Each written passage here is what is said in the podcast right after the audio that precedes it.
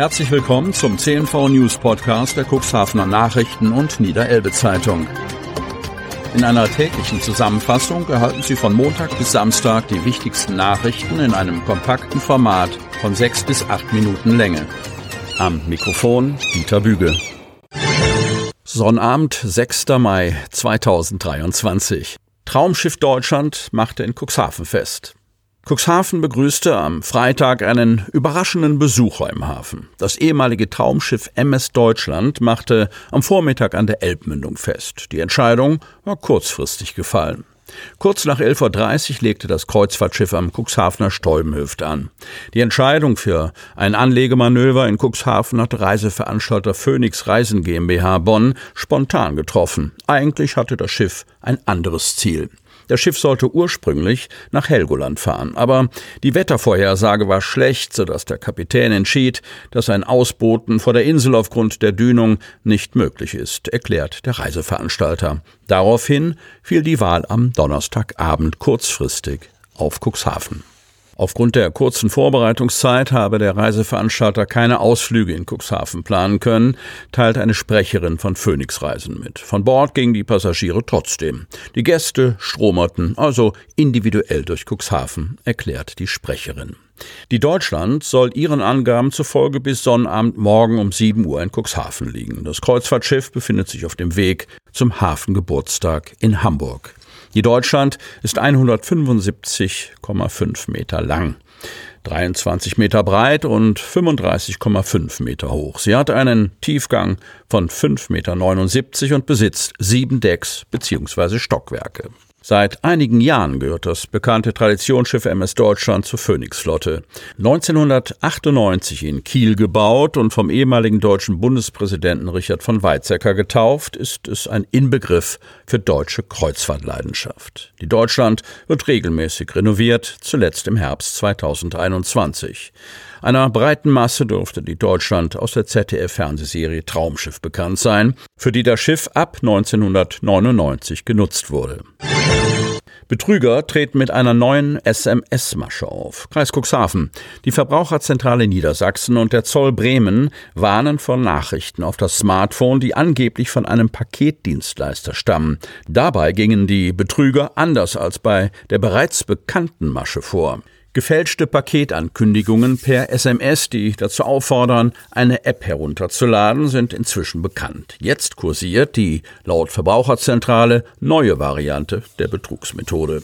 Empfängerinnen und Empfänger erhalten die Information, für ihr Paket seien Zollgebühren angefallen, die sie unter dem mitgeschickten Link bezahlen sollen. Absender und Link variieren, meist ist es die Deutsche Post oder eine ähnlich klingende Abkürzung, erklärt Katrin Bartsch, Rechtsexpertin der Verbraucherzentrale Niedersachsen.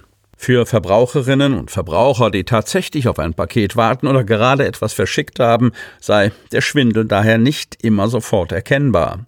Doch egal, wie echt die SMS aussieht, Zollgebühren werden niemals auf diesem Wege erhoben. Hier geht es vermutlich darum, schädliche Apps zu verbreiten, persönliche Daten auszulesen oder massenhaft Nachrichten an gespeicherte Kontakte zu senden, erklärt Bartsch. Auch eine Sprecherin des Bremer Zolls versichert, dass der Zoll niemals auf diese Art an Paketempfänger herantreten, Links schicken oder zu Zahlungen auffordern würde. Überdies gibt es in der Kommunikation mit Behörden eine ausreichende Frist, um sich gegebenenfalls über die Echtheit von Schreiben und Mitteilungen zu informieren. Wirklich schützen können sich Verbraucherinnen und Verbraucher nur, indem sie die SMS löschen, den Absender blockieren und den Link auf keinen Fall anklicken, rät die Verbraucherzentrale.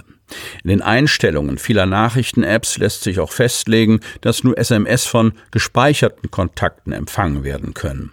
Der Nachteil ist jedoch, dass die eigenen Kontakte sehr gut gepflegt sein müssen, um gewünschte SMS wie Terminerinnerungen oder Banking-Infos weiterhin zu erhalten, so Bartsch. Sie rät daher eher dazu, persönliche Daten wie die Mobilfunknummer nur anzugeben, wenn dies unbedingt erforderlich ist. Zudem sollen Links von unbekannten Absendern grundsätzlich nicht geklickt werden. Ist dies doch geschehen und wurde eine Schadsoftware installiert, sollten Betroffene umgehend den Flugmodus einschalten, Screenshots als Beweise sichern und das Smartphone auf Werks Vertragseinstellung zurücksetzen.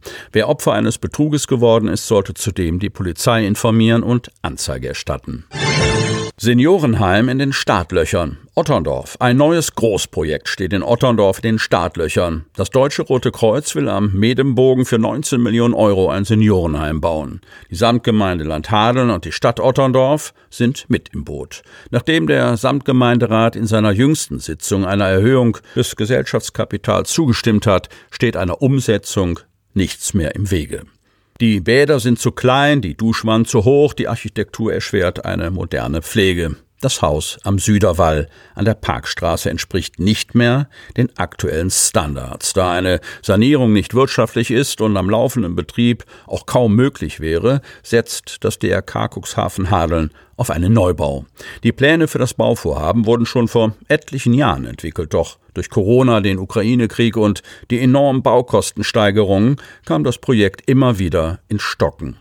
Doch jetzt sind alle Hindernisse aus dem Weg geräumt. Der Rat der Samtgemeinde Land Hadel, die Mitgesellschafter der Haus am Süderwall gemeinnützige GmbH ist, hat der Erhöhung des Gesellschaftskapitals um 4 Millionen Euro 2,04 Millionen Euro vom DRK und 1,96 Millionen Euro von der Samtgemeinde in seiner Sitzung am Dienstag einstimmig beschlossen. Außerdem beteiligt sich die Stadt Otterndorf mit 500.000 Euro am Gesellschaftskapital und verzichtet auf die Hälfte der Anliegerbeiträge, rund 300.000 Euro. Damit steht die Finanzierung auf sicheren Beinen. Der Landkreis hat die Baugenehmigung erteilt, sodass die Arbeiten in Kürze beginnen können. In der kommenden Woche vergeben wir die ersten Aufträge, sagt Volker Kamps, Geschäftsführer des DRK Cuxhaven Hadeln. Im Juni sollen die ersten Vorarbeiten starten. Mit einer Bausumme von rund 19 Millionen Euro sei dieses Projekt für das DRK einzigartig, so kam's. Größere Bauprojekte habe es bislang in der Samtgemeinde Landhadeln nicht gegeben. Geplant ist ein Neubau mit insgesamt 88 Pflegeplätzen im Neubaugebiet am Medembogen. Sie hörten den Podcast der CNV Medien. Redaktionsleitung Ulrich Rode. Produktion Win Marketing. Agentur für Text, Ton und Kommunikationstraining.